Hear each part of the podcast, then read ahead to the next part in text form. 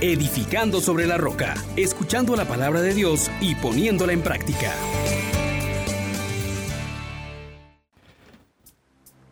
Paz y alegría en Jesús y María. Soy su hermano Juan Elías y hoy, en este día que con la iglesia celebramos a San Andrés Apóstol, tenemos una convicción muy clara.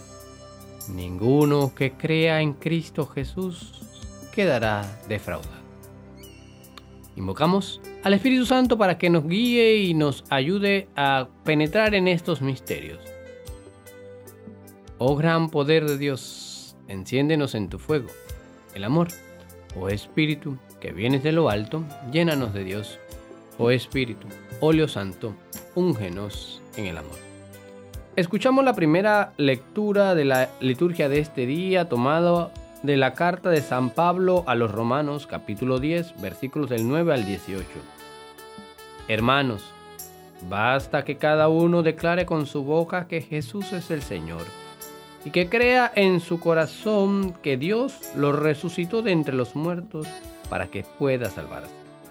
En efecto, hay que creer con el corazón para alcanzar la santidad y declarar con la boca para alcanzar la salvación.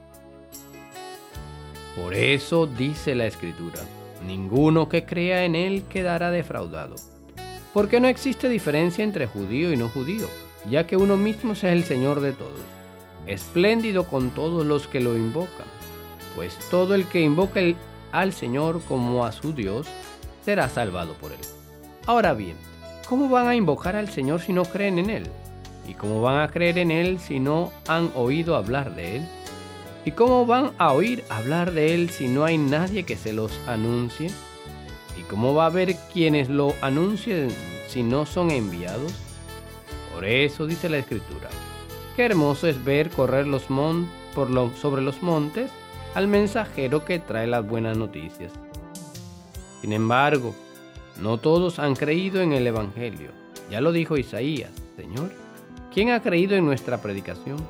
Por lo tanto, la fe viene de la predicación y la predicación consiste en anunciar la palabra de Cristo.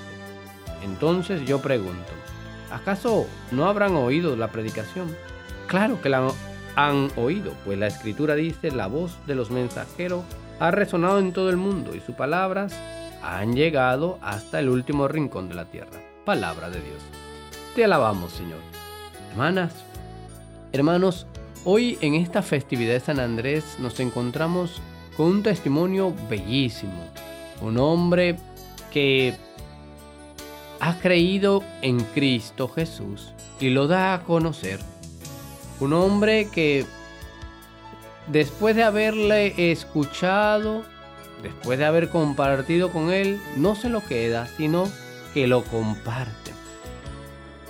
Nos hace ver algo hermoso la, literatura del día de hoy, donde nos presenta la Sagrada Escritura este hombre que sale después del encuentro con Jesús a hablarle a su hermano y nos deja saber dos cosas. La grandeza del maestro que le ha convencido de tan poco tiempo de que es el Mesías y por otra, que es algo muy importante también para nosotros, el interés mismo que él presenta nos habla de alguien que desea ardientemente la venida del Señor, que espera al que vendría del cielo, que exulta de gozo cuando se ha manifestado y que se apresura a comunicar a los demás tan excelsa noticia. Comunicarse mutuamente las cosas espirituales es señal de amor fraterno, de entrañable parentesco y de sincero afecto. Y esto es lo que hoy quisiéramos que tú también tomes en cuenta. Hoy la lectura nos ha presentado que creer, que profesar la fe son dos cosas importantes. Se nos dice con claridad que creyendo en el corazón se alcanza la justificación, la santidad, y que declarando con la boca se alcanza la salvación. Esta coherencia entre lo que creo y lo que digo y lo que hago es una característica de los cristianos y mucho más en este tiempo en que iniciando este nuevo año en Adviento, deseamos que venga el Señor.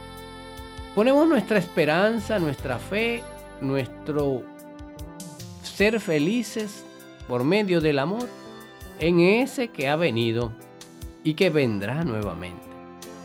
Que viene para proclamar la salvación, para dar vista al ciego. Hoy estamos necesitados de esta declaración, de esta fe, de esta adhesión.